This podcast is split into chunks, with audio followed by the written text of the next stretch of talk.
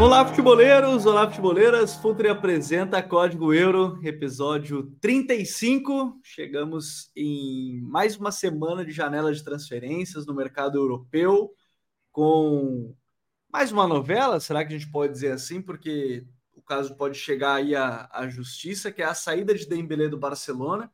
O Atlético publicou hoje uma matéria falando um pouquinho mais sobre esse negócio. Ele está a caminho do PSG, você já viu na capa, uma sua terra natal, França, vai jogar para tentar, dizem algumas pessoas que para tentar alegrar o Mbappé, mas que não deve ficar no PSG, né? Vamos lá, convenhamos. Porém, hoje você está ouvindo isso no dia 3 de agosto, dia 1 de agosto caiu o Pix para o Mbappé de 60 milhões de euros, né? Porque ele estava no clube nessa virada de julho para agosto. Essa era uma das cláusulas do contrato dele. Então, tá um pouquinho mais rico o Kylian Mbappé a partir de agora em agosto. A gente vai falar também sobre a despedida de um dos grandes goleiros, se não o maior goleiro para muitos, um dos grandes goleiros, obviamente, da história, que é Gianluigi Buffon. Didi Buffon tá, é, resolveu se aposentar, né? Depois aí de muitas décadas jogando, participou de partidas históricas, não ganhou a Champions League no meio de tudo isso, porém ganhou Copa, ganhou outros tantos títulos. A gente vai falar um pouquinho mais sobre o Buffon. E outros negócios em meio a tudo isso, né? O que, vai acontecer com o Barcelona sem o Dembélé? Rafinha cada vez mais titular. Na Itália tem uma troca que está para ser confirmada, né? Entre Inter e Juventus. Lukaku na Inter, ou melhor, Lukaku na Juve e Vlahovic na Inter. Para falar sobre isso muito mais aqui no episódio da semana. Ao meu lado hoje, Gabi Mota. Tudo bem, parceiro? Como é que tá? Tudo tranquilo? Fala Gabo, fala Vini, prazer estar com vocês aqui. E mais especial ainda num dia que Gianluigi Buffon anuncia sua aposentadoria com 45 anos. Então, é um dia que para mim foi de bastante é, saudosismo, né? Porque para mim é o melhor goleiro da história, porque é o que eu vi, né? E, e segundo de, de, nostalgia, né? Da gente lembrar um pouco do que foi o Buffon, do tamanho dele, né? Porque é uma coisa muito impressionante o cara ser do nível que foi nos anos 90, nos anos 2000, nos anos 2010 e até num dois aninhos ali dos anos 2020, que ele inclusive deu a Copa Itália Juventus no seu último ano de, de contrato, pegando muito contra a Atalanta na final. Então, assim, a gente ainda teve uma palhinha de Buffon nos anos 2020. Isso é muito doido assim de se pensar e é um prazer também é, ter isso né, na nossa vida e a gente presenciar isso. É, o homem jogou quatro décadas não 40 anos jogando, mas participou em quatro décadas é, em campo. E, cara, é muito legal falar sobre ele, que a gente vai comentar. Tá aqui com a gente hoje.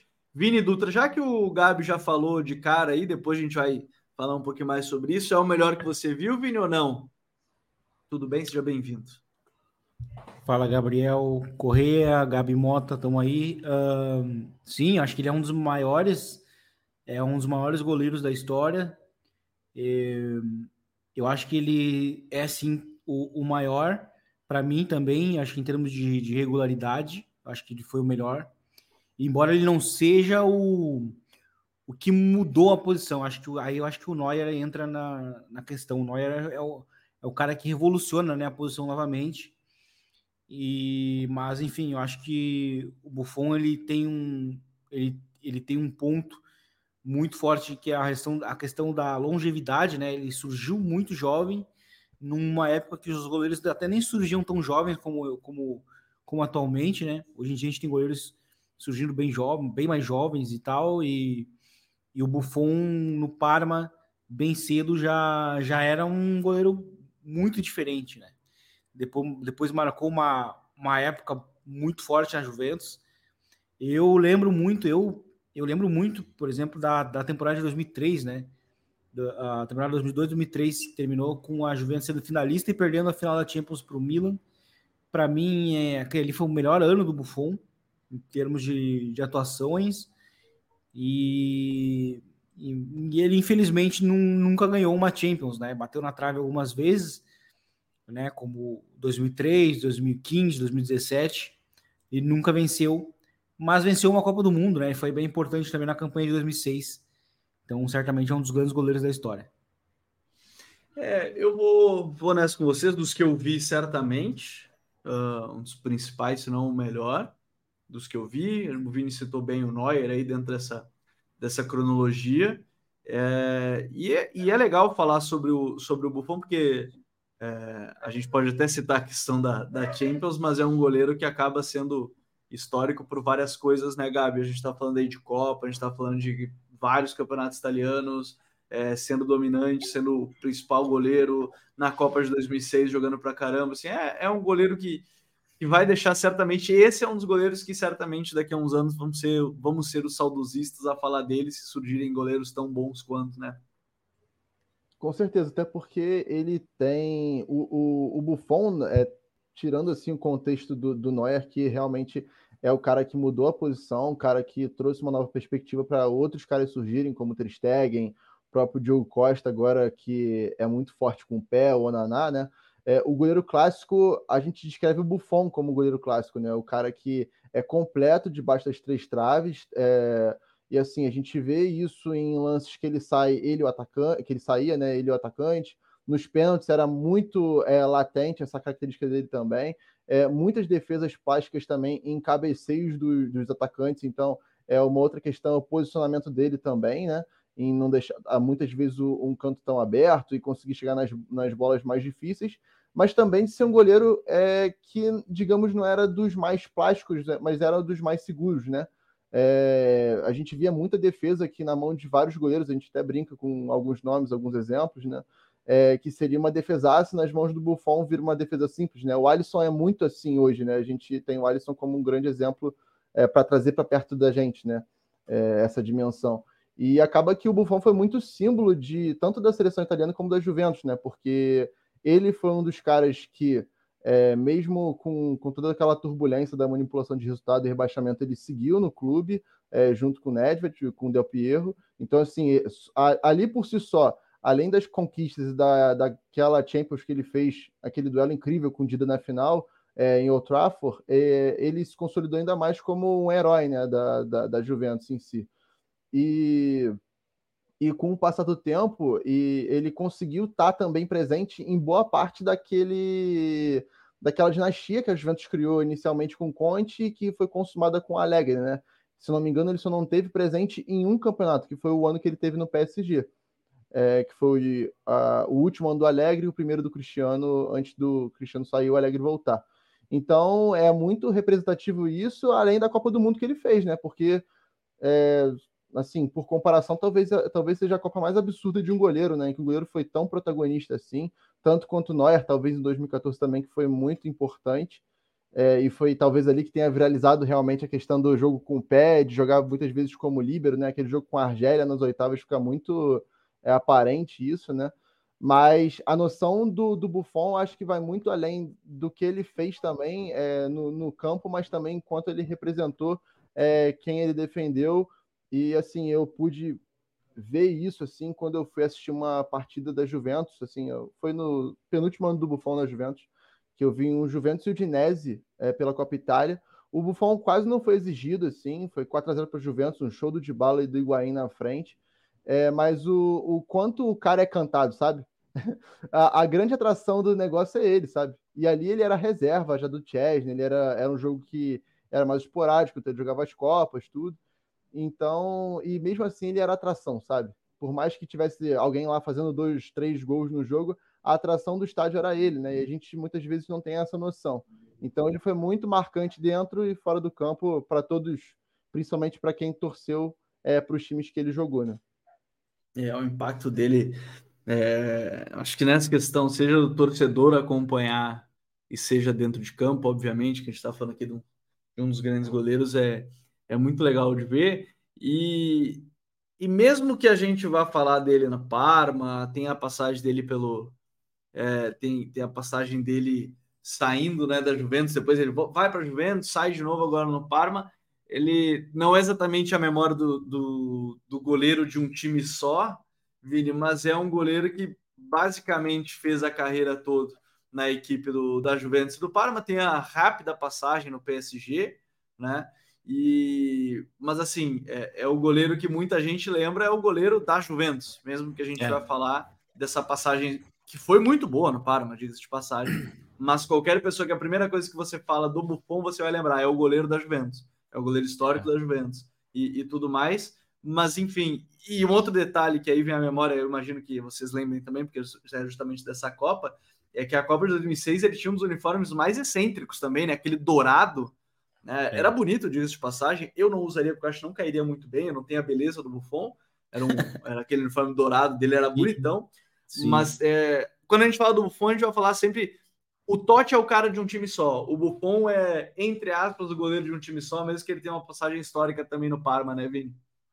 Exatamente. O, o Buffon, é, é, a figura dele se mesclou muito com a Juventus, se atrelou muito com a Juventus principalmente por, por conta é, daquele ano de 2003, né, que a Juventus quase foi venceu a, a, a Champions de 2003, é, até porque aquele elenco era muito bom, é, eliminou o Real Madrid, então campeão da, da Champions, né, já, era, já era o Real Madrid dos Galácticos, eliminou o Real Madrid na semifinal, com ele pegando um pênalti do, do, do Ronaldo, né, no Dele Alpe, e e depois na final sem o Nedved, que foi o bola de ouro, né, naquela temporada. Então foi o melhor do mundo, né, pela France Football e e o Nedved sofreu um cartão para quem não sabe, sofreu um cartão contra na volta contra o contra o Real Madrid, um, um cartão bem bobo, inclusive, né, bem evitável, muito similar com o do Scholes em 99, também contra a Juventus aí, né, numa semifinal contra a Juventus e não jogou a final. E, e talvez isso foi o que pesou, talvez, para não, não ganhar, porque eu acho que ali não esteve tão próximo, sabe? Porque 2015, 2017 vai muito do azar também do adversário, né? Em 2015 a Juventus pegou o Barcelona do MSN, em 2017 pegou o melhor Real Madrid do Zidane, né, o que é o bicampeão, bicampeão. Daí é, era realmente uma missão muito difícil. E, e, eu acho que a, a, figura do Buffon ela se atrela muito a Juventus justamente por 2003, pela campanha que ele fez. E, e tu falasse aí da questão do uniforme, e me é muito marcada essa campanha de 2003 porque ele jogava com um uniforme rosa, né, rosa e preto, né, e com as mangas curtas, né. E, e ele também foi muito bem na, na, naquela final, foi um duelo né, entre, o, entre o Dida e o, o Buffon nos pênaltis, né, e, e, e ele também é muito marcado também por, pela permanência dele, né? A, após o rebaixamento da Juventus. Então ele permanece, né? Junto com o Camoranese, com o Trezeguet, com, com, com, com, o Del Piero, né? E o Nedved. Então foram, foram cinco jogadores que permaneceram e que ficaram muito marcados. Ele participou do retorno da Juventus, que, nem, que também não foi fácil, né? A Juventus fez campanhas meio, meio, meio, medíocres, meio medíocres, né? No sentido de ser medianas. E ele estava sempre ali, inclusive em 2009 foi uma temporada em que ele sofreu muito com lesões, né? E o Menninger, inclusive, até fez mais jogos na temporada do que ele, uh, mas ele sempre permaneceu e, e como o Gabi Mota citou, é, permaneceu o suficiente para desfrutar de uma, de uma dinastia da Juventus, né? Novamente. Uh, e, enfim, então por isso que ele é muito marcado como goleiro da Juventus. Eu acho que né, a, figura da Juventus também na Itália é muito forte, mas é também justamente por, por, por ele estar presente em, três, em no mínimo três momentos muito fortes, né, muito presentes. E aí por isso que a gente vai lembrar muito dele do goleiro da Juventus, mesmo que ele se aposente, mesmo que já, já se aposentou agora, né, e, e tenha jogado pelo PSG e pelo Parma, é, a gente vai lembrar dele realmente pela Juventus, né? É, é, é quase impossível não atrelar. O principal momento que a gente lembra dele no, no, Parma, inclusive, é quando circula a foto daquele time histórico do Parma, obviamente, né? Com Canavarro, o Turan, o, o próprio o Zidane, enfim, todo mundo daquele, daquele time do. O Veron, perdão, o Veron, aquele time do Parma histórico, né? Que, o, o pai do Chiesa, que depois o Buffon joga com o filho também. É, isso aí é para entregar a idade do Buffon. Ele falou sobre isso até quando perguntaram, uma vez eu lembro que perguntaram, porque jogou com o pai e com o filho. Então, assim, essa foto, obviamente, vem, é, é a mente aí, a gente vai ter essa memória mais clara, obviamente, do, do Buffon com o Parma. Não quero apagar essa história, porque foi um time muito histórico, mas no final das contas, a primeira coisa que. Primeira camisa que vem à cabeça sempre quando se fala do Buffon é, obviamente, a camisa da, da Juventus. Quem está acompanhando no Spotify, é, a gente vai deixar uma caixinha de pergunta aqui se o Buffon foi o melhor goleiro que você viu jogar. E aí você pode responder aqui, interagir com a gente, deixar nos comentários aqui do Spotify. Mas vamos adiante, porque na capa do programa você já viu né, que a gente vinha falar de Usman Dembélé. E o Dembélé é uma questão importante. Ele, ele renovou o contrato, né? E dentro desse contrato tinha uma cláusula de 50 milhões de euros até 31 de julho. E aí vem um negócio mais importante. Para o Barcelona não pagar luvas para ele, né? Bonificações naquele momento, porque não tinha o dinheiro, fez o negócio seguinte: 25 milhões iriam para o Barcelona, 25 para o Dembélé e seu agente. Então era 50 milhões de multas, mas um meio a meio. A partir do dia 1 se tornava uma multa de 100 milhões de euros, e aí não exatamente o metade a metade para Dembélé e os seus agentes. O PSG chegou no dia 30 de julho, né, e algumas informações dão conta de que havia uma negociação antes já, né, e que o Barcelona estava confiante que ele não ia sair, o Xavi, que está bem decepcionado com o Dembélé pelas coletivas, deu para observar isso, né, disse que estava confiando que ele ia querer ficar, ativou a cláusula, mas não conseguiu realizar a troca de papéis até o dia 31. Agora esse caso está é, não vai ser tão rápido mais, não vai se confirmar provavelmente tão cedo, porque há uma discussão de qual seria o valor. Se fala que seriam os mesmos 50 milhões de euros, só que 50 milhões de euros para o Barcelona, já integralmente. Outros falam que o Dembélé pode entrar na justiça pedindo o meio a meio dos 50 milhões, então vai ser um caso que vai longe. Mas vamos começar falando sobre essa chegada dele, é, Gabi, porque em meio a tudo isso, em meio à possível saída do Mbappé, é, ou a iminente saída do Mbappé, o Dembélé é, é, aquele cara que muita gente esperava que jogasse com o Mbappé, como foi na seleção, mas que chega para substituí-lo, entre aspas, e ser um jogador que teoricamente é interessante para o Luiz Henrique, né? Como aquele ponta direita, como ele, igualzinho ele estava sendo para o Chave. Ponta direita de receber bem aberto, abrindo o campo e buscar a jogada de um contra um, que isso é uma coisa que ele faz muito bem.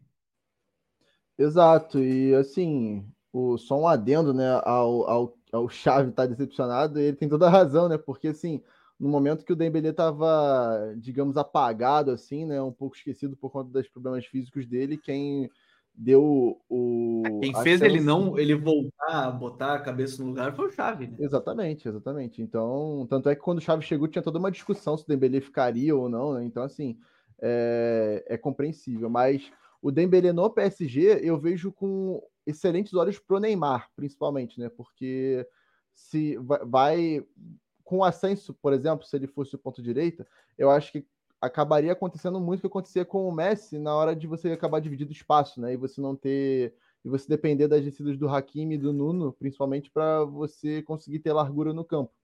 E o Dembélé, ele trabalha muito bem colado na linha lateral, né? Até por, até por conta da ambidestria dele, né?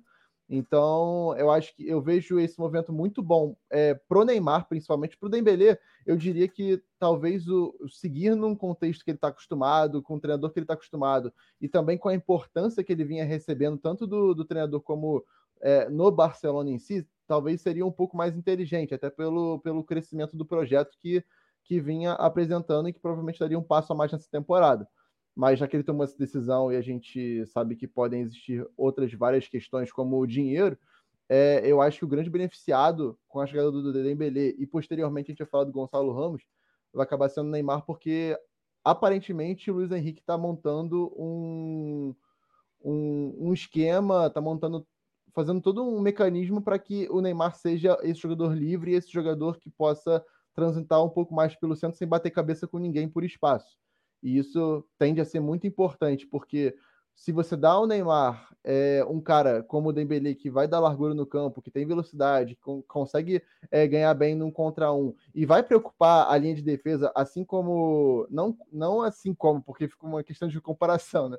Mas o Messi e o Mbappé é, também faziam.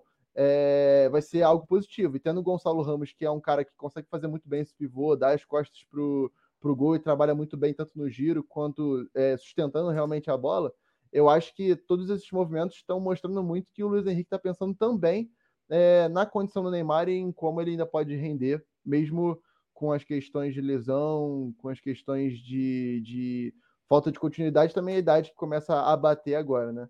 Mas pro Dembélé pode ser que seja interessante justamente por essa parceria e talvez por ser o um novo contexto, o país dele e tudo mais, mas assim, uma decisão controversa por tudo que a gente falou aqui, do Xavi principalmente, e também por que o Barcelona já era um, é, um, um, lugar que o Dembélé estava é, acostumado e estava rendendo bem ultimamente, justamente por conta desse, desse amparo que ele recebeu do Xavi e também dessa paciência que ele, que, que ele também teve.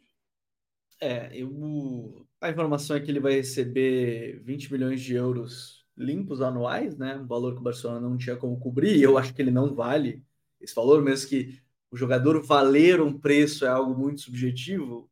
O Dembélé hoje, mesmo nesse bom momento dele das últimas temporadas, em nenhuma temporada ele conseguiu estar saudável ao longo de toda ela. Tá? Até a última temporada, mesmo a reta final toda, ele estava fora lesionado. Então, esse é um ponto importante. É... A questão da confiança do Xavi, acho que o Gabi tocou bem nesse, nesse ponto. Quando o Dembélé não tinha nenhuma expectativa, o Xavi foi lá, colocou, ajudou ele a se recuperar, mas escolha do jogador agora. É, mas aí, se a gente entrar até no próprio contexto do Barcelona, o Barcelona gastou 140 milhões de euros mais variáveis do jogador e ele fez cento e poucos jogos pelo clube em cinco anos praticamente, e quase nunca esteve 100% saudável. É, eu, eu costumo dizer assim, era um jogador bom, era um jogador muito bom nesse último, nesse último ano e meio, inclusive com o obviamente, principalmente, mas também não vejo como um jogador insubstituível, Vini, porque a gente pode olhar o lado do Barcelona, né? Se a gente para para pensar estritamente na efetividade, que eu acho que não é só isso que a gente pode olhar, mas é um, um ponto importante, o Rafinha entregou um duplo-duplo temporada passada, praticamente, em gols e assistências, e ele que deve ser o novo titular, porque o Barcelona não vai buscar um outro ponta. É, na teoria, o Barcelona perde, obviamente, um, um, jogador de drible diferente do que tinha, mas ainda mantém um jogador de bom nível ali na posição, mesmo que o Xavi fale, né, que é, é um downgrade grande e tudo mais, mas querendo ou não, ainda mantém um jogador que foi muito eficiente temporada passada e, e não é um mau jogador. Talvez não tenha o drible do Dembélé, mas tenha uma finalização, tenha mais consistência, né, de jogar mais jogos, consegue uhum. defender bem, tem a assistência, a bola parada que pode ajudar. É, é claro que é uma perda técnica, mas assim, não, não é, eu não vejo como um downgrade tão grande assim como, como muita gente vê, Vini. Exatamente. Eu acho que talvez o Rafinha só não tenha os picos, né, que o Dembélé tinha. Porque... É, o Rafinha não vai definir jogo sozinho, né? Exato. o Dembélé poderia fazer. Exato, exato. O Dembélé, por exemplo, voltando de lesão, já teve jogos em que conseguiu definir um, um eu clássico no, no Bernabeu, né? Uh, é, é, é, um cara que, que tinha esse, ele, ele tinha picos muito altos, porém ele é um jogador muito regular também, né? Por mais que, que ele também sofresse com lesões, muitas lesões, não foi titular em boa parte da, da passagem dele, ele também foi muito irregular. Então ele entregou assim o melhor e o pior muitas vezes e o Rafinha pode não ter os, os picos dele e, e capacidade de, de aparecer num jogo muito pesado, uh, mas é, ele é mais constante. Né? Defende, defende mais também, é um jogador mais ligado. O Dembélé também tinha, tinha, grande, tinha esse problema também de às vezes estar muito desligado dos jogos. Então, assim, é um bom jogador. O Dembélé, ele ele é um cara, eu acho que foi uma contratação que a gente pode dizer que foi insuficiente. Não, foi, não dá para dizer que foi um fracasso, mas eu acho que ele foi um insuficiente. Não entregou o que a gente imaginava que ele pudesse, por, justamente pelo, pelo potencial, né? Principalmente da maneira como ele saiu do, do Dortmund, né? Ele saiu como uma possível estrela. Só se falava em Mbappé e ele. E às vezes até se falava mais dele do que o Mbappé na época. Sim. Do Dortmund. Porque esteticamente então, sempre o jogo dele foi mais atrativo, né? Foi mais atrativo, exatamente. Então, por isso que talvez fica aquela sensação de poderia ter dado a mais, ficou aquém. Acho que a, acho que a definição é essa. O, o Dembélé ficou aquém. Mas foi importante, por exemplo, ano passado, e, e talvez seria importante também esse ano permanecendo, mas sai e, e eu acho que é um jogador que, que encaixa muito nesse novo PSG que a gente começa a perceber que finalmente eles começaram a ir atrás dos principais franceses, né? Então é Dembélé, Lucas Hernandes, Né? Então, e aí vão perder o principal, né? Vão perder, exato. É. Mas é isso que a gente falava lá na semana passada. Demorou tanto que agora perderam o cara. Entendeu? E, e colocaram a player option, que já é um, é um ensinamento para eles, que não, não vão mais ter, não, não vai funcionar. Funciona na NBA, não no futebol. Então, o Dembele chega, acho que vai ser muito importante nesse sistema do, do Luiz Henrique. E, e para o e pro, e pro Barcelona é uma perda, mas é uma perda que o Barcelona consegue conter o dano justamente pela presença do Rafinha. Rafinha tem gol também, defende muito bem, o que é bem importante em Champions. Né? A gente sabe, o Real Madrid, o Barcelona está voltando agora para Champions, um, com uma força até agora mais considerável para quem sabe ir um pouco mais longe do que, do que aconteceu na temporada passada. Então, vamos ver como que, que, que, vai, que vai acontecer. É, eu tô, confesso que eu estou bem curioso também. O Clássico deu uma animada. O, o, o Dembélé fez a mesma coisa que o Neymar, né? Fez um bom El Clássico e sai no, no jogo seguinte. Foi assim a saída do Neymar. Foi exatamente essa também para o PSG. E, e, tô, e tô bem curioso, bem curioso, curioso mesmo, porque se a gente olhar até o próprio modelo do, do PSG, o Vini falou da questão dos franceses, é que na teoria monta um ataque, como o Gabi falou, que encaixa no que o Luiz Henrique pensa.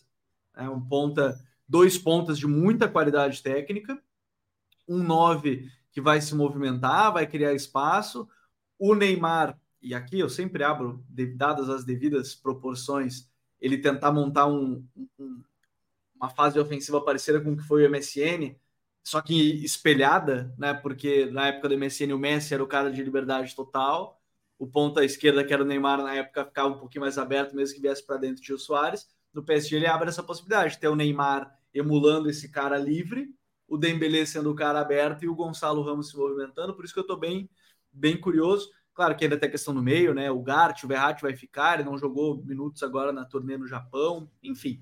São algumas coisas importantes é, quanto a isso. Antes da gente falar da troca lá na Itália, de Lukaku e, e, e Vlahovic, eu quero manter até na Espanha.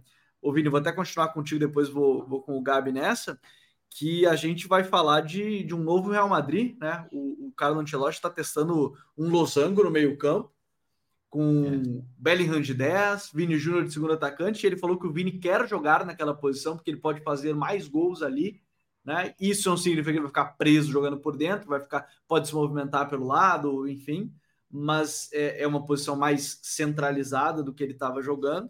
É uma, um teste interessante para esse Real Madrid, né? Pode ser um Real Madrid ainda mais dos meio-campistas agora.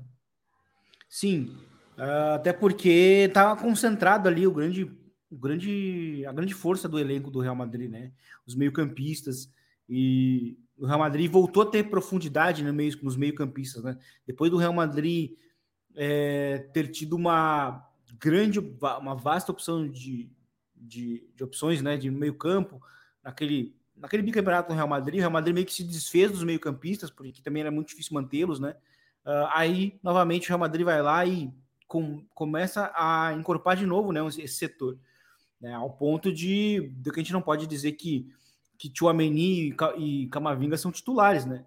Não dá para dizer, mas são jogadores com uma minutagem alta. E, então mostra como que o Real Madrid de novo aos poucos vai começando a incorporar o meio-campo, ainda tem o Dani Ceballos, né?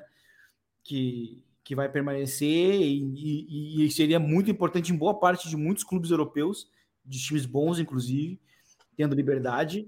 Uh, e a questão do Losango, eu cheguei até a mencionar na questão do novo Real Madrid, né, no texto, e, e, e até justamente pela, pela chegada do, do Arda, uh, que também poderia ser beneficiado jogando nesse, nesse losango, né? Ele jogou em losango no, no, no, no próprio clube, né? No próprio Fenerbahçe. No Fener, né? É, e jogou tanto como 10 como o interior pela direita. Então, é, é, é curioso porque esse sistema ele ele, ele acomoda muito bem os reforços do Real Madrid e principalmente por, pelo Bellingham, né? Porque não é uma acomodação fácil, tendo em vista uh, tendo em vista que Modric e Kroos uh, são os titulares, né? São, dá para dizer que os, os, únicos dois que a gente pode gravar que são titulares são eles dois e a, e a, e a importância que o Valverde ganhou no time, né? O Valverde é um cara que se colocou como uma peça muito importante dentro do time, como um cara da pressão alta, o cara do que se desdobra, o cara que consegue meio que fazer tudo ali também, no, é muito dinâmico também, com, com bola e sem bola. Então, são três caras que meio que se garantiram como meio-campistas. Então, o Real Madrid meio que começa jogando sempre com três e precisa de mais e contratou mais um que custou 100 milhões.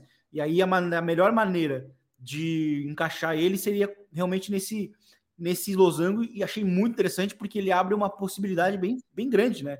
Que é o Bellingham pode jogar na esquerda como interior, pode jogar como 10, como está sendo utilizado nesse início de, de, de testes nos amistosos, né?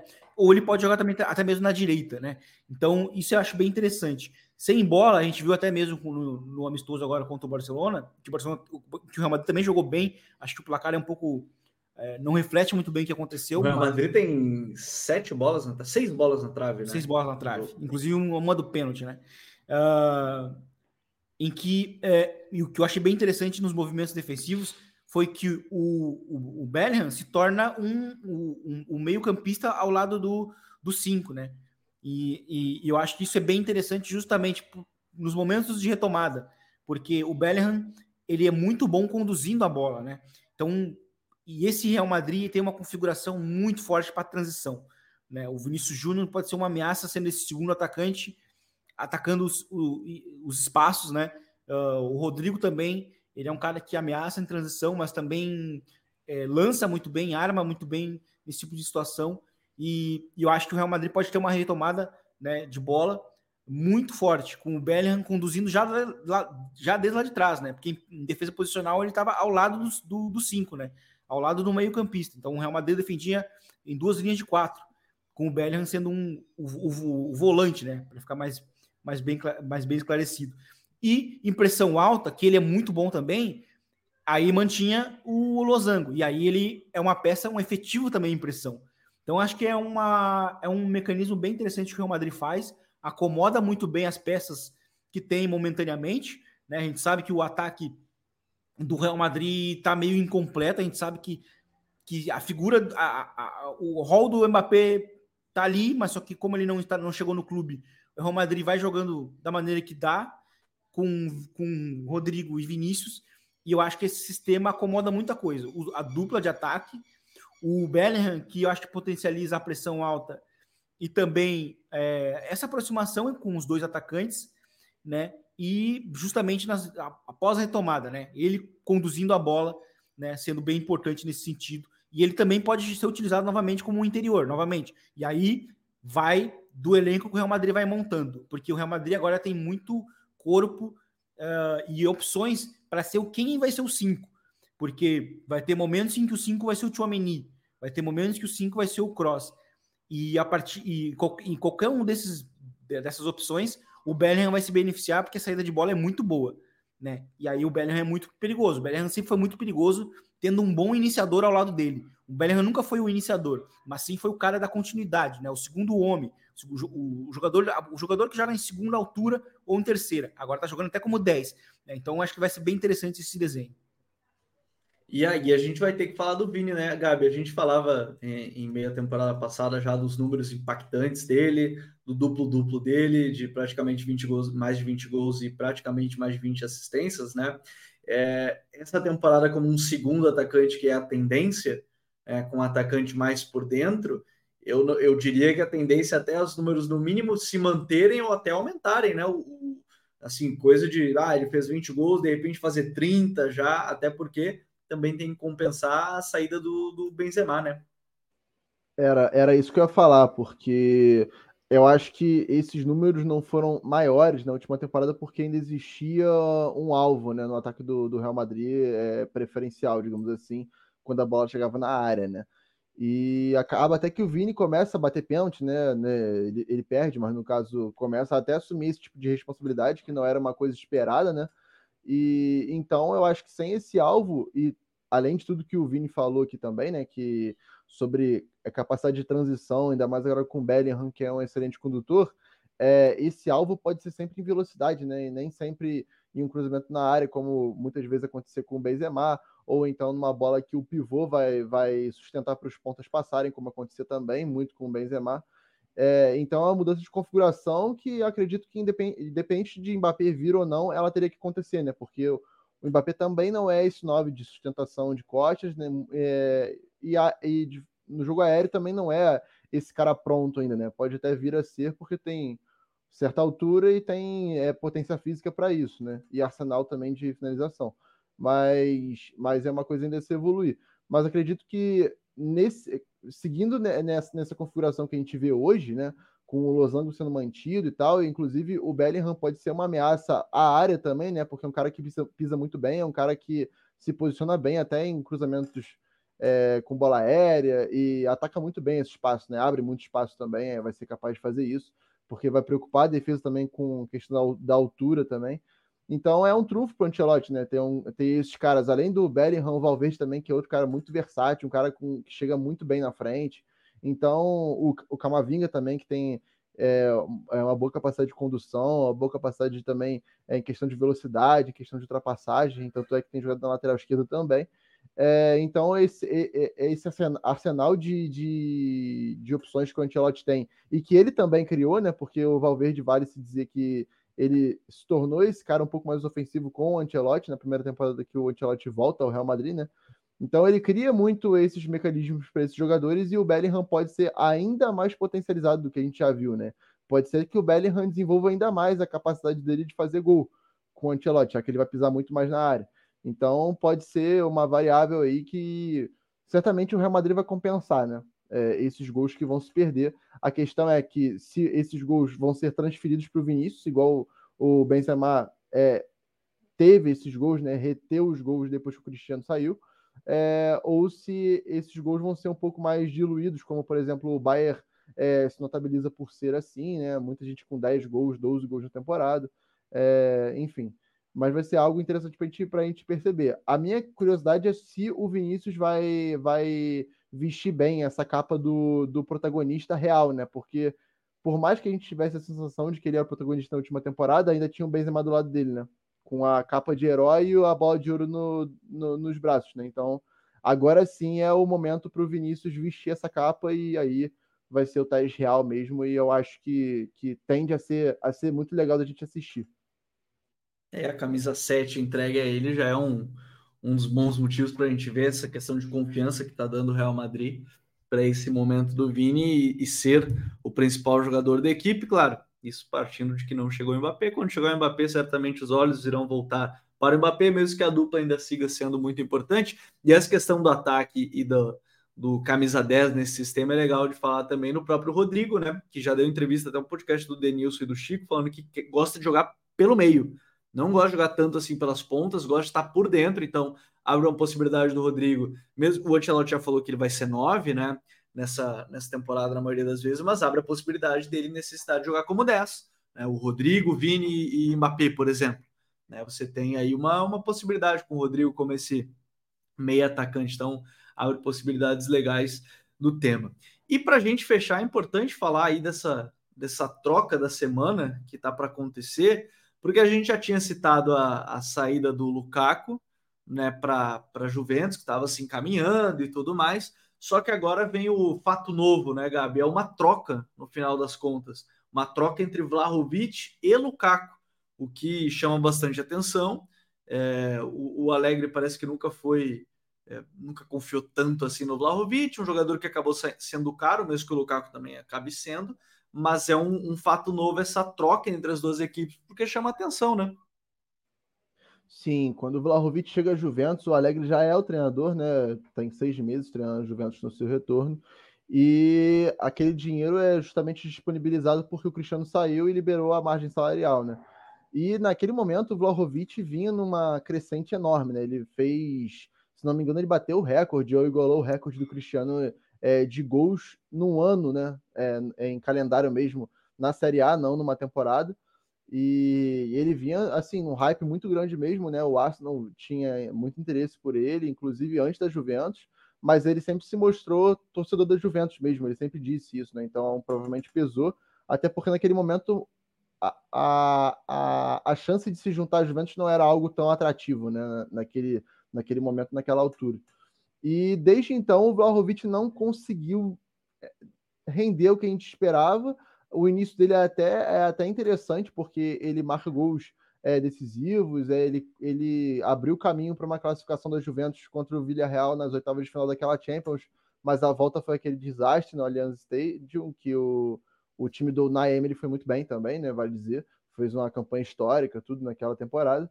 É, mas o sistema nunca favoreceu o Vlahovic, né? O Vlahovic é um jogador que ele precisa de estar é, tá acompanhado, né? Ele não pode ser só aquele jogador de, de, de, de, ultrapassagem ou então de uma bola esporádica na área, né? Ele tem que ser um cara que, que ele, ele precisa de um sistema que esteja um pouco mais é, preenchido ali na, na, hora de atacar, enfim, é, os jogadores um pouco mais próximos, é, uma interação um pouco maior até é, de fluidez no meio campo, que a Juventus nunca apresentou pelo Alegre e que ninguém esperava que apresentaria, né? Porque o Alegre nunca teve isso como é, um estilo, digamos assim, né? Os times do Alegre sempre foram notabilizados realmente por é, perde, pressiona, recupera na frente, né? E sempre foram muito, times muito incisivos, né? E inclusive o Alegre sai um pouco dessa característica é, no ano que ele é demitido da Juventus, né? O último ano dele da primeira passagem. Então, acredito que foi um conflito de, de, de, estilos mesmo, né? E eu acho que aquilo entrava muito na questão da diretoria da Juventus, em como eles é, acabavam gerenciando o clube, né? Porque muitas vezes as decisões deles não estavam amparando o treinador, né? E o Vlahovic era uma dessas. O, alguns outros nomes, por exemplo, Sarri disse, já disse algumas vezes que na temporada que ele esteve lá, ele pediu nomes para o meio-campo e a Juventus sustentou um meio-campo com o Matuidi, Kedira, Pjanic, todos com mais de 30 anos. E acabou que no fim da temporada o meio-campo era Ramsey, Bentancur e Rabiot, sendo nenhum 5.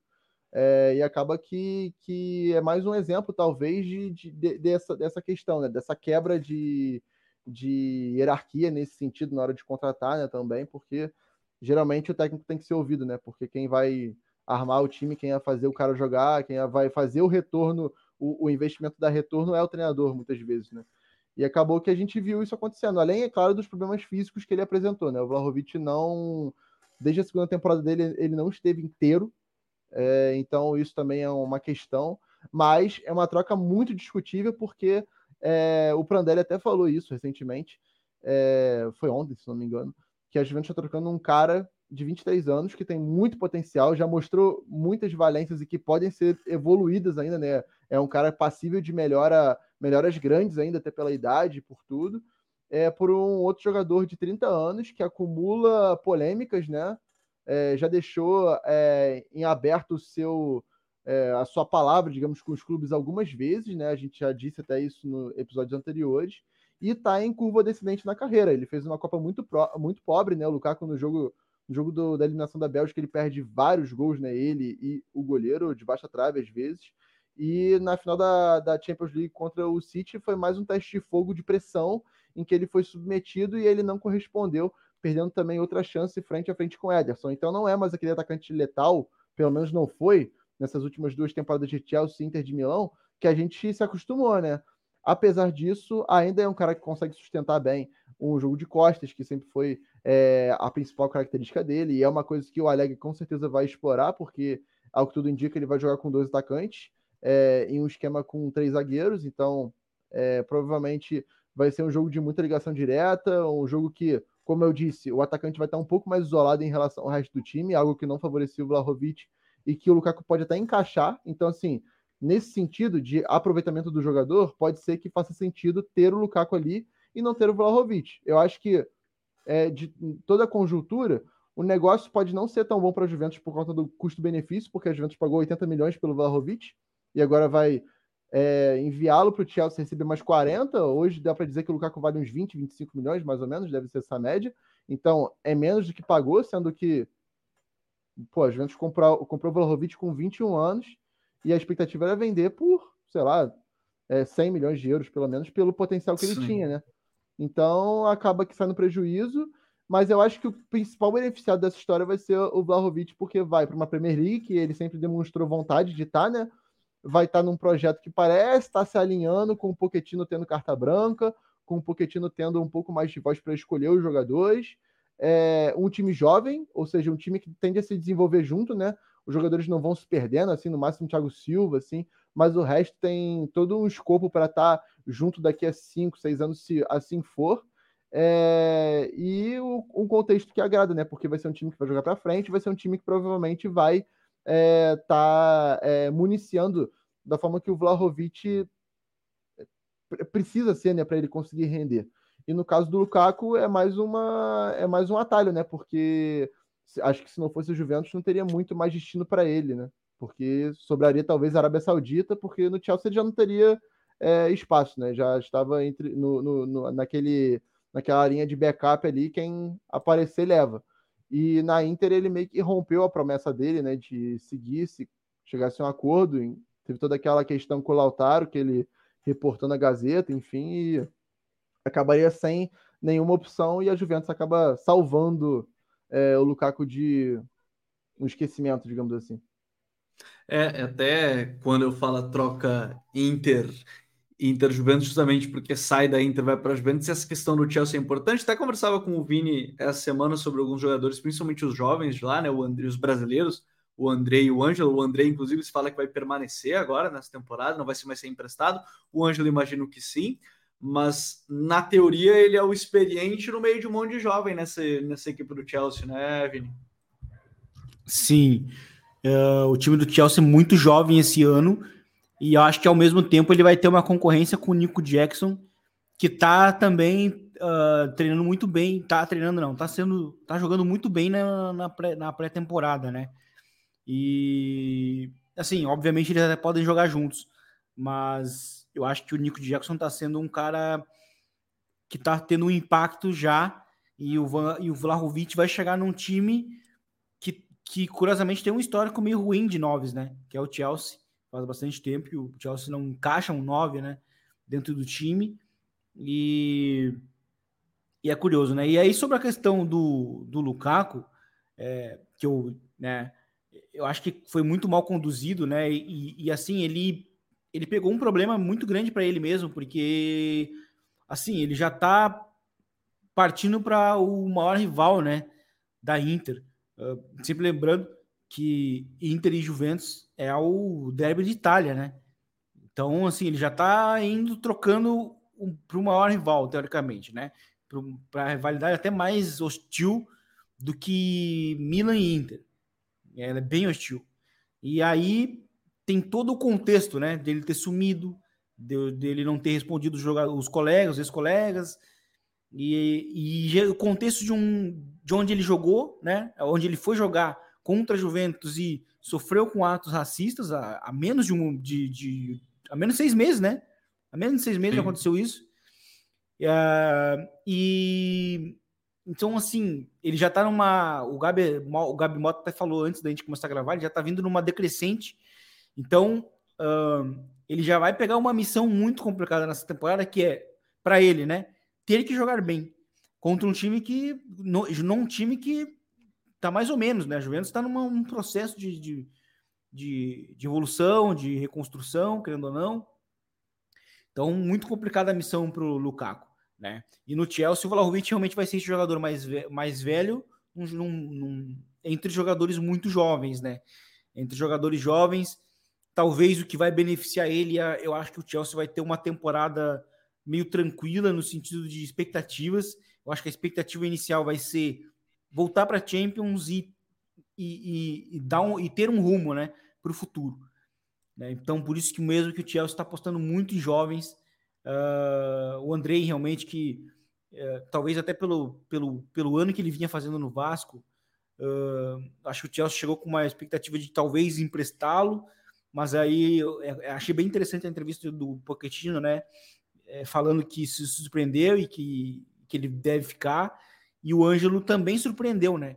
Começou a jogar muito bem lá, e mas esse eu acho que vai sim, vai ser emprestado até pela, pela concorrência, né? O, o Chelsea tem uma tem até uma, uma opção grande de atacantes, né? O próprio, o próprio no meio-campo também, mas eu acho que o Andrei vai ter chances de, de jogar, até porque ainda não chegou o Caicedo. Então, é, acho que o Chelsea dos jovens vai ser bem interessante de, de observar e o, e o vai ter essa chance de de ser o atacante mais velho, né? E sem jogar sem, sem tentar pressão, né?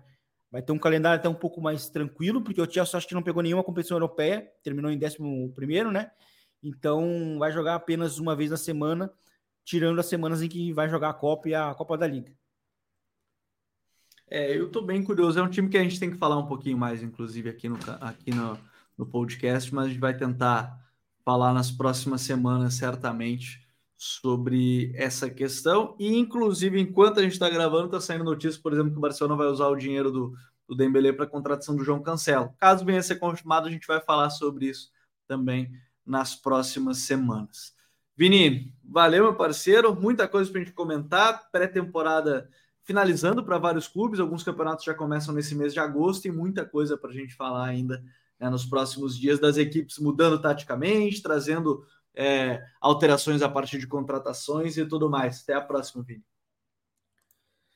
Valeu, Gabi. Valeu, Gabi Mota. Foi um prazer. Realmente, reta final de, de pré-temporada dos times europeus. Em breve já vamos começar a ver a, a Supercopas, né? Que é o que marca meio que o início da, da temporada. E eu acho que se a tirar essa semana próxima, já voltam, né? Os campeonatos. Campeonato, campeonato inglês, eu sei que volta mais cedo. Então vai ser bem interessante observar, principalmente esse Chelsea, né? Chelsea do Pochettino, Pochettino é muito bom para dar um rumo no time, né? Eu acho que ele chegou numa situação meio similar no Tottenham. O Tottenham estava meio perdido né? em, que, em, que, em que direção seguir. Com seis anos de trabalho, ele teve um saldo muito positivo, né? Uh, tendo tempo de trabalho no Chelsea e autonomia, acho que ele vai acho que ele vai ter um impacto muito positivo e é importante que o Andrei uh, finalmente encontre um lugar positivo para se desenvolver, né? E mais para frente também o, o Ângelo Gabriel, né? Provavelmente este ano não, mas no futuro sim pode ser até bem importante no Chelsea. No mais, foi um prazer e até a próxima. Valeu, Vini. Gabi, até semana que vem. A gente fica aí na expectativa também de das contratações nessa janela de transferência que na Europa segue, né, até o final de agosto. Já se falou, por exemplo, o Paul Pierce lá na, lá, lá na Inglaterra falando da questão do André podendo ir para o Liverpool. Tem alguns detalhes importantes que a gente pode falar na próxima semana, dependendo desses negócios que estão para acontecer. Até semana que vem, Gabi. Até semana que vem, prazer estar aqui com vocês de novo. E é, tem muita coisa para acontecer ainda, cara. A gente está ansioso para a volta da Premier League, principalmente, né? Acho que tem muito time aí, como o Vini falou do Chelsea, também estou muito curioso para ver como o Aston Villa assume essa posição de postulante à Champions, é um tipo um azarão, tipo um Newcastle dessa temporada agora, né? Devido às proporções financeiras.